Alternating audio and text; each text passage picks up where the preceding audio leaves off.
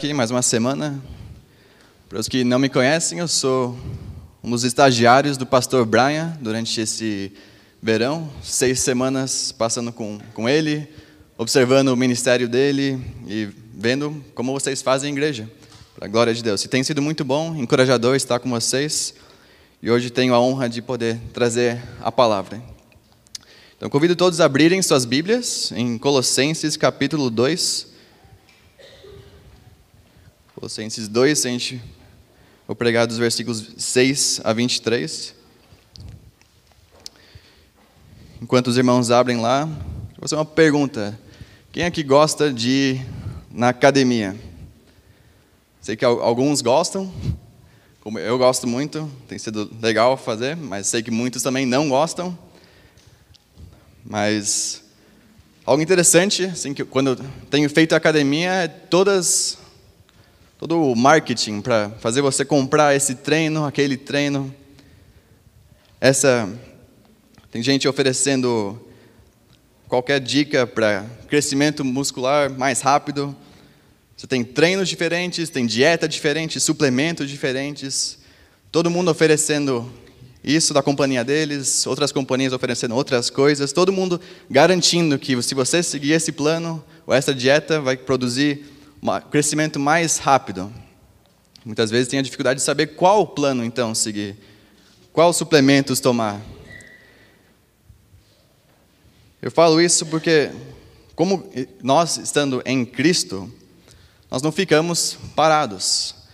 Como vamos ver na passagem hoje, Cristo disse para, assim como temos recebido Cristo, nós devemos continuar vivendo nele, continuar crescendo em Cristo. Então a grande pergunta é como que nós crescemos em Cristo? Como a, o que a Bíblia tem para nos dizer como como crescer em Cristo? Então vamos ler Colossenses capítulo 2, versículos 6 a 23. Portanto, assim como vocês receberam Cristo Jesus, o Senhor, continuem a viver nele, estando enraizados e edificados nele e confirmados na fé, como foi ensinado a vocês crescendo em ação de graças. Tenham cuidado para que ninguém venha a enredá-los com sua filosofia e vãs sutilezas, conforme a tradição dos homens, conforme os rudimentos do mundo e não segundo Cristo. Porque nele habita corporalmente toda a plenitude da divindade. Também nele vocês receberam a plenitude. Ele é o cabeça de todo o principado e potestade. Nele também vocês foram circuncidados não com uma circuncisão feita por mãos humanas, mas pela remoção do corpo da carne, que é a circuncisão de Cristo. Tendo sido sepultados juntamente com ele no batismo, no qual vocês também foram ressuscitados por meio da fé no poder de Deus que o ressuscitou dentre os mortos.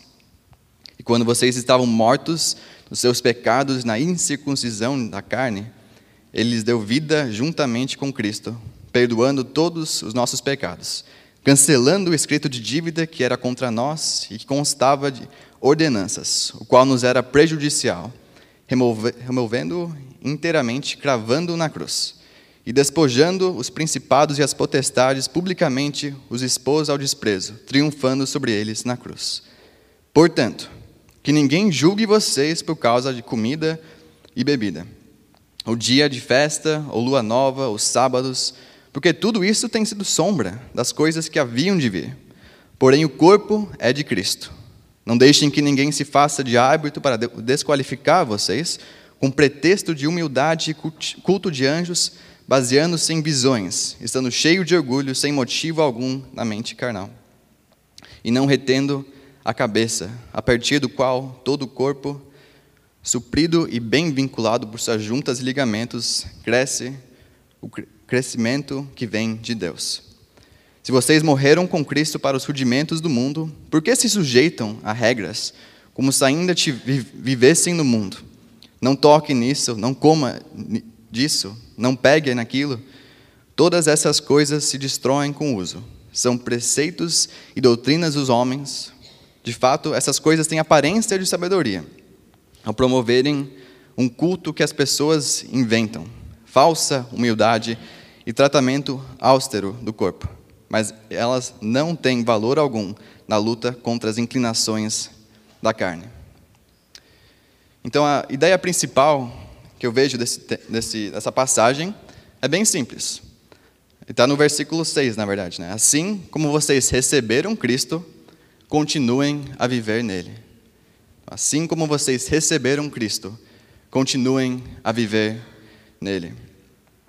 E aqui, enquanto eu vou explicar a passagem, talvez pareça um pouco fora de ordem, porque o que eu vejo Paulo fazendo aqui é meio que um sanduíche. Os, do, os dois pães são as advertências, são não deixe alguém, ninguém julgar vocês, enredá-los com filosofias vãs. E daí no final de, do que ele fala, apresentando o evangelho, no final tem outra advertência: não deixe ele julgar vocês ou desqualificar vocês. Então, meu primeiro ponto vai ser: não confie em tradição humana. Vou pegar partes do versículo 8 e também no final do 16 ao 23. E eu vejo no meio, é, Paulo fala sobre Cristo, a razão para confiarmos em Cristo.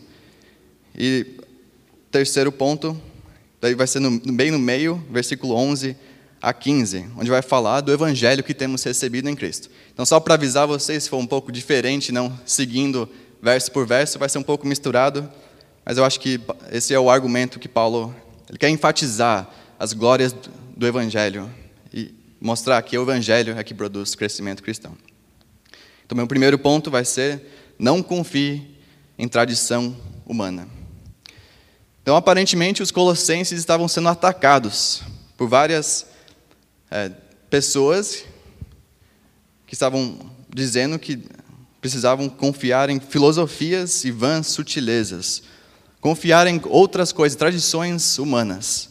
Pessoas estavam atacando os colossenses dizendo que Cristo não era o suficiente.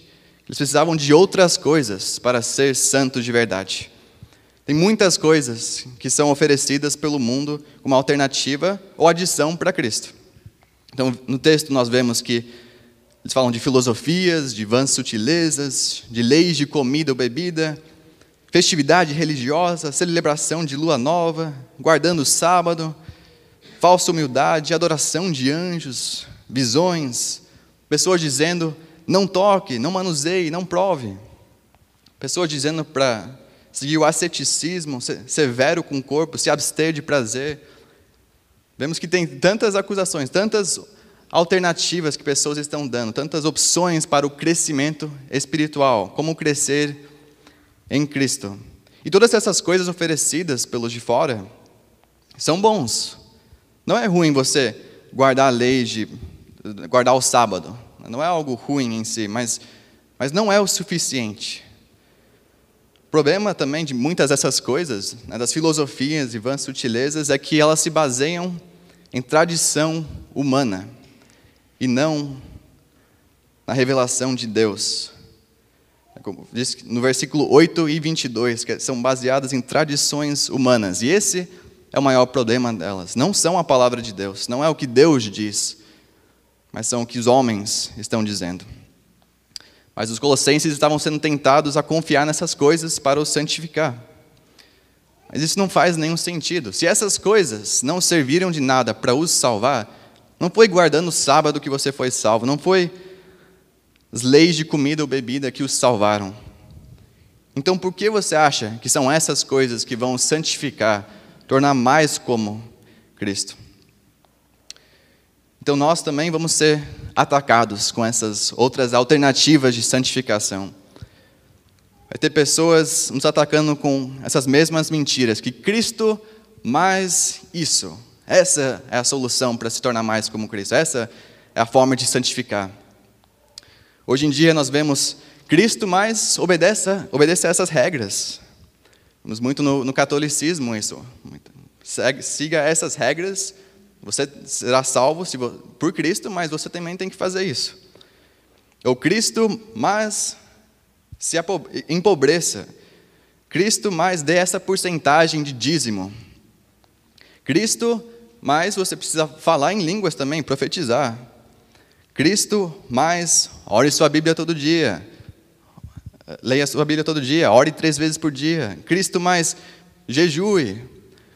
E todas essas coisas são boas, não são coisas ruins.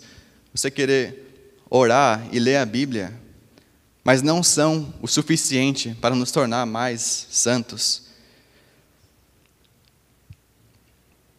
Então, somos chamados a viver em Cristo como temos o recebido. E é isso aí. Nós temos recebido a Cristo. Não temos feito nada para merecer Ele. Temos recebido Cristo por fé, pela graça. Então lembre que Cristo é o suficiente. Cristo mais alguma coisa é igual a nada. Somente em Cristo há poder real para ser transformado. Lembro de 2 Pedro 1,3. Diz: Seu divino poder nos deu tudo que necessitamos para a vida e para a piedade. Então, irmãos, não vamos depender nessas tradições humanas, mas vamos depender em, de, em Cristo, que nos deu tudo o que precisamos para a vida e para a piedade. Essas tentações para confiar em outras coisas para nos tornar santos vêm de, de religião, elas não descansam em Cristo como o único meio de salvação. Toda religião é, é, parecida, é similar em algum sentido. De que muitas religiões tratam Deus como se fosse uma montanha. Nosso dever é escalar aquela montanha, por nossa força alcançar a Deus. Mas o cristianismo, irmãos, é, é diferente. O cristianismo diz que, Cristo, que Deus, sim, pode ser a montanha, mas ele se tornou carne e desceu a montanha e nos pegou, nos carregou para o topo da montanha. Não, fomos, não é por nossa força que somos salvos, mas é por causa de Cristo. Deus mesmo veio para nos salvar e nos levar para si. Então é por isso que o cristianismo não é uma religião, onde nós fazemos algo para merecer Deus, mas Ele fez algo, Ele nos salvou. Então, se você está em Cristo, você foi liberto da religião. Então, não corra de volta para a religião, confiando nela para te salvar, sendo escravo de religião novamente, como as pessoas atacando os colossenses estavam fazendo. Eles queriam escravizar eles a essas leis. Então, não faça isso, irmãos. Lembrem que em Cristo temos a salvação. Não fomos salvos por tradição humana, somos salvos por Cristo. Mas se você é assim, confiando na religião para te salvar, muitas, santificar, como eu faço muitas vezes. Né? Quando você acorda e vai direto para a palavra, você ora durante o dia, medita na verdade, você vai na igreja toda semana e você tem um certo orgulho de, nossa, eu sou mais santo que, que esse cara aí que está faltando os cultos. Eu sei que ele não está lendo a Bíblia, não está lendo esse, esse livro do Jonathan Edwards. Foi legal ter uma reunião com, com um membro aqui, com o Brian, lendo é, parte de religiões, afe... esqueci, afeições religiosas de Jonathan Edwards. Que livro incrível, legal que vocês estão lendo esses livros de, de santos da antiguidade que são mortos, mas fizeram tanto impacto. Mas não ache que por você ler esses puritanos que você é mais santo que alguém. Eu faço isso muitas vezes, então se, como, se você é como eu, de novo, lembre para o versículo 6 e 7 Confesse seus pecados e assim como você recebeu a Cristo. Foi pela graça que você recebeu a Cristo, recebendo perdão completo pelo que ele conquistou, não por nenhuma ajuda sua. Então, relembrando do evangelho. Assim como você recebeu a Cristo, continue a viver nele. Não confie em tradições humanas, confie em Cristo. Então, isso nos leva ao segundo ponto, que é confie em Cristo. Se você prestou muita atenção ao ler essa passagem, você terá notado todas as vezes que, que é mencionado nele, ou com ele, com Cristo. Versículo 6, vamos continuem a viver nele. No 7, enraizados e edificados nele. Versículo 9, pois em Cristo habita toda a plenitude de divindade. Versículo 10, por estarem nele, receberam plenitude. Versículo 11, nele vocês foram circuncidados. Versículo 12, com ele no batismo, versículo 12 de novo, com ele foram ressuscitados. Versículo 13, Deus nos vivificou com Cristo. Que gloriosa preposição. Nele, em Cristo, é que temos todas essas coisas. Eu acho que Paulo usa tantas vezes essa preposição de, com um propósito. Ele quer nos relembrar da importância de estarmos em Cristo. Todas as bênçãos espirituais se encontram em Cristo, como diz Efésios 1. Nós recebemos salvação e tudo o que necessitamos para a salvação em Cristo, nele, com Ele. Então é importante nos relembrarmos de quem Cristo é. Vemos que no versículo 9, nele, em Cristo, habita corporalmente toda a plenitude da divindade. Isso automaticamente nos leva para trás em Colossenses 1, versículo 15 a 17. Podem olhar lá comigo. Ele, Cristo, é a imagem do Deus invisível, primogênito de toda a criação, pois nele foram criadas todas as coisas, nos céus, sobre a terra, visíveis e invisíveis, sejam tronos, soberanias, principados, que é potestades, tudo foi criado por meio dele, para ele. Ele é antes de todas as coisas e tudo, nele tudo subsiste. Então Cristo é completamente Deus na forma de homem, completamente Deus, completamente homem. Ele criou todas as coisas e nele tudo, ele sustenta todas as coisas também. Ele tem toda autoridade e todo poder, não há ninguém como ele em toda a criação. E baseado então nessas verdades, notem comigo a beleza incomparável do versículo 10, do capítulo 2. Também nele vocês receberam a plenitude. Então, por estarmos unidos a Cristo, por estarmos nele, pela fé, por Sua graça, somos, é, somos unidos a Ele, e assim como agradou a Deus que nele, em Cristo, habitasse toda a plenitude, como diz Colossenses 1,19, assim como agradou a Deus que nele habitasse toda a plenitude, agradou a Deus nos encher de toda a plenitude em Cristo. Um autor que eu li recentemente, Richard Chin, ele disse: ser cheio da plenitude de Cristo significa que temos todos os benefícios da vida de Cristo, morte e ressurreição, porque somos unidos com Ele. Então é muito complexo o que significa né, sermos cheios da plenitude de Deus, mas só por esse vislumbre da, da glória, né? pouquinho que, que entendemos do que é ser cheio de, da plenitude de Cristo, já é glorioso. Deus encheu Cristo de toda a plenitude agora, por estarmos unidos a Cristo pela fé, nós recebemos também a plenitude de Deus. Isso, o que isso significa para nós, olhando para essa passagem, é que não necessitamos de tradição humana para nos santificar, pois já temos a plenitude, já temos tudo o que necessitamos para a santificação em Cristo, por estarmos unidos a Ele. E olhando para o versículo 17 do capítulo 2, também falando da, do porquê confiar em Cristo e não na tradição humana, vemos que tudo isso, as leis de comida ou bebida, festa de sábado, tudo isso é, tem sido sombra das coisas que haviam de vir, porém o corpo, outra versão diz, a realidade é de Cristo. Então a antiga aliança mosaica e todas as suas leis e regras né, que Deus deu para o povo do Monte Sinai, em Êxodo e Deuteronômio, são apenas sombras, apontavam para o Messias Cristo, o real propósito de Deus para a salvação de humanos pecadores. A lei mosaica não era o suficiente para salvar Israel, mas Cristo, ele cumpriu toda a lei mosaica e morreu para libertar o povo de Deus de uma vez por todas. Cristo é melhor.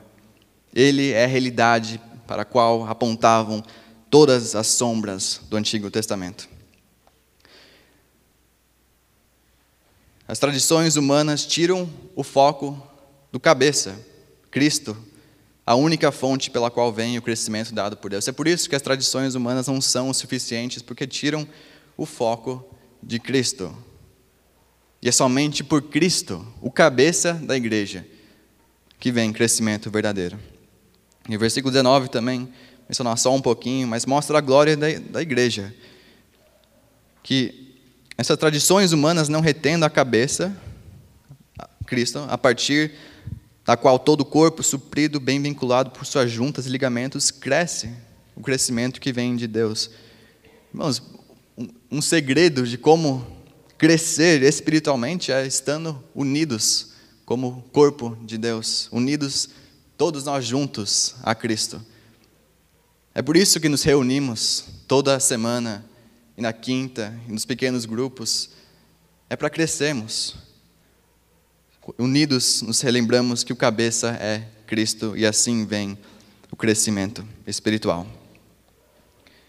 Então não confie em tradições humanas para a santificação, mas confie em Cristo. Então isso nos leva, leva ao terceiro ponto, que recebemos vida em Cristo.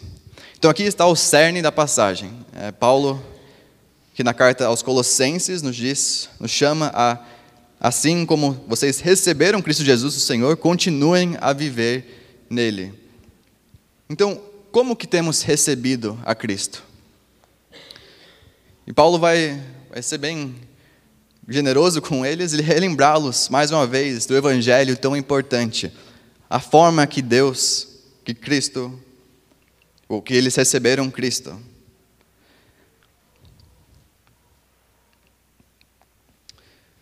Então, olhando nos versículos 11 até 15, vemos gloriosas verdades do evangelho. Vemos que temos sido circuncidados em Cristo que isso significa? Ele explica: sem mãos humanas, eram colossenses gentios, não eram judeus, então não eram circuncidados. Então, não está se referindo à circuncisão da aliança antiga, mas simplesmente significa que a carne pecaminosa deles tinha sido retirada deles. Como? Pela circuncisão de Cristo.